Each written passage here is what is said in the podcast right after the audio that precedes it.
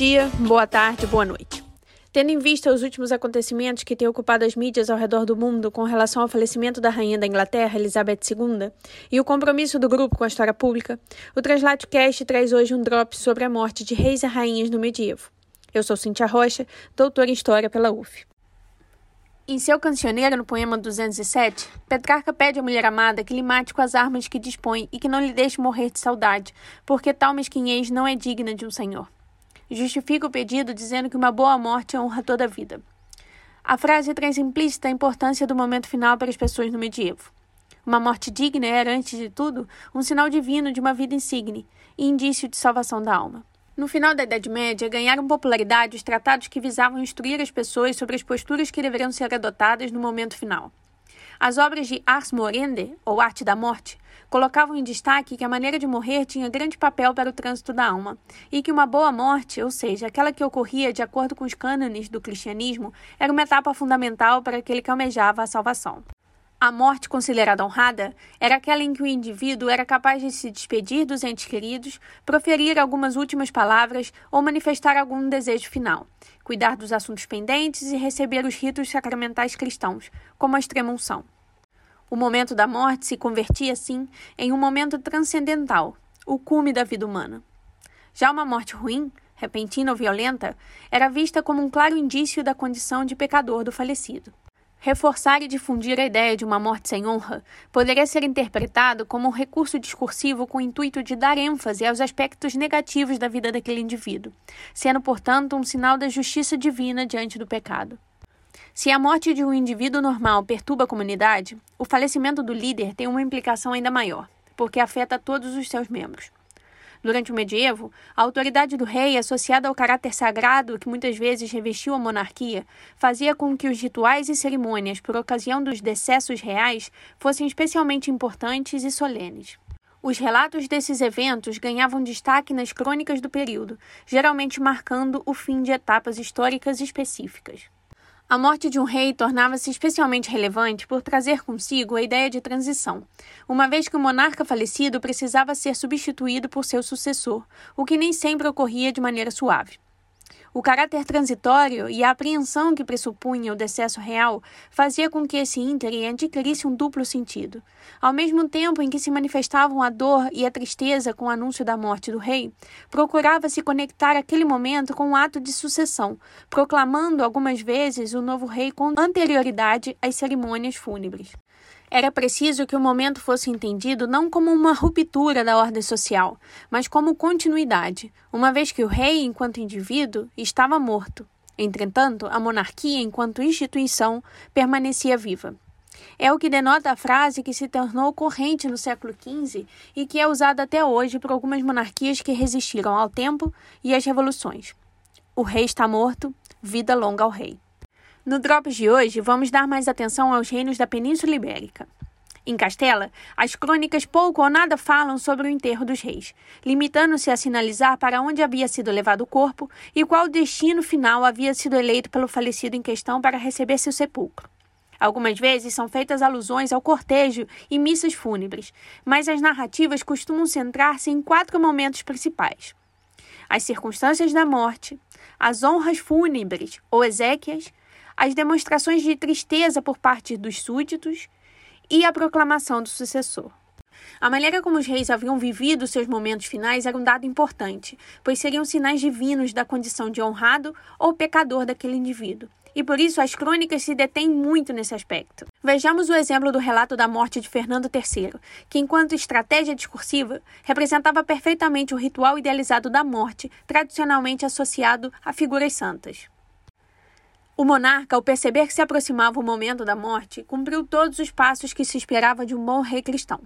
Recebeu a comunhão, se despiu de suas vestes, solicitou a presença da mulher e dos filhos a quem abençoou, pediu uma vela, restituiu a Deus o reino que dele havia recebido e lhe entregou a alma. O relato foi pintado com vívidas cores pelos cronistas, que exaltavam Fernando como fiel ideal, temente a Deus e a seu serviço, como recomendavam as sete partidas. Como destacou o professor Nieto Soria, abro aspas, o rei o é por eleição divina, atuando como vicário de Deus, fecho aspas.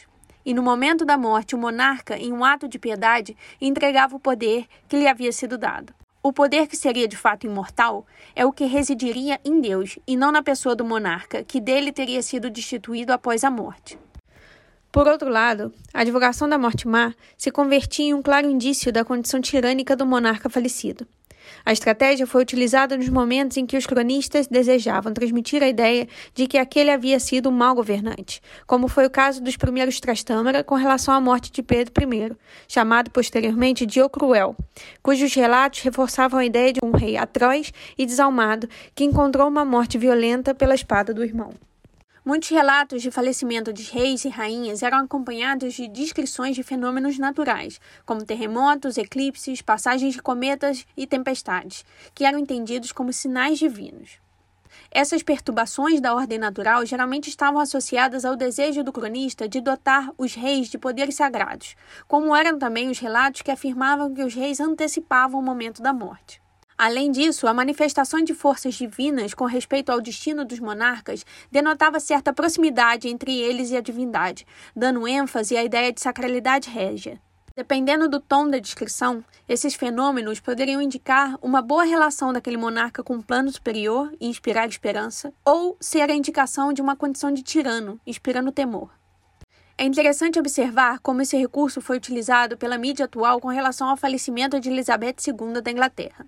Antes do anúncio oficial da morte da monarca, foi visto um arco-íris sobre o Palácio de Buckingham e logo após no Castelo de Windsor. As fotos foram registradas e publicadas por canais de notícia em todo o mundo. Em Castela, as exéquias reais costumavam durar nove dias e envolviam praticamente todo o reino. As cerimônias se davam em três âmbitos distintos: o local onde havia falecido o monarca, o local onde se encontrava o sucessor, caso não fosse o mesmo, e as principais cidades do reino. Nas cidades, três atos compunham as representações fúnebres. O primeiro, a cerimônia civil. O segundo, a procissão. O último, a cerimônia religiosa. O segundo conectava os lugares físicos onde se celebravam os outros dois. A parte civil se dava nas ruas e praças principais, e a religiosa na igreja ou catedral. Durante o século XV, em ambos, deveria estar presente uma superfície alta coberta com panos negros, que seria a representação do túmulo. Em alguns reinos, como em Aragão, eram utilizadas efígies que representavam o próprio monarca morto. Também estavam presentes outros recursos simbólicos, como escudos e o pendão real.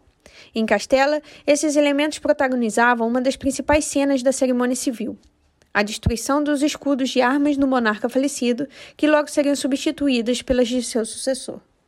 Túmulo era um elemento primordial de memória, recurso fundamental em se tratando de uma monarquia hereditária. Destinava-se a perpetuar a lembrança daqueles que tiveram poder no passado, como uma forma de legitimar a existência do mesmo poder no presente.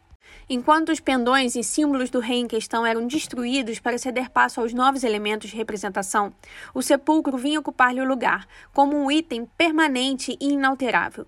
Era um símbolo da permanência do poder que foi transmitido aos seus sucessores. Nas palavras de José Matoso, abro aspas. O túmulo é como que um sinal de passagem, no sentido antropológico do termo, ou seja, o testemunho de que o poder do rei, petrificado na estátua do jacente, fora transmitido ao seu sucessor. Por outro lado, a imobilidade da figura não pretende apenas significar a morte do rei que ela representa, mas também a sacralidade estática e inalterável do poder que ele exerceu. Os túmulos dos reis afirmam, portanto, na sua linguagem muda, mas eloquente, que o poder que dá consistência à comunidade, ao reino, é tão firme como as estátuas de pedra, e tão inabalável que teve sempre sucessores que o transmitiram intactos uns aos outros numa cadeia ininterrupta. Fecho aspas. A memória funerária, por meio de sepulcros, capelas e panteões, reunia em si um complexo conjunto de elementos de caráter cerimonial, iconográfico e simbólico. Além disso, por estar em recintos religiosos e por agregarem diversos recursos associados à simbologia cristã, reforçava a ideia de sacralidade régia. Nesse sentido, esses locais ofereciam possibilidades máximas de atender à dupla necessidade representativa da monarquia, de índole religiosa e política. Bom, pessoal, é isso. Muito obrigada a todos que escutaram até aqui. Vocês encontram uma recomendação de bibliografia na descrição desse Drops, do Translatecast. E até a próxima.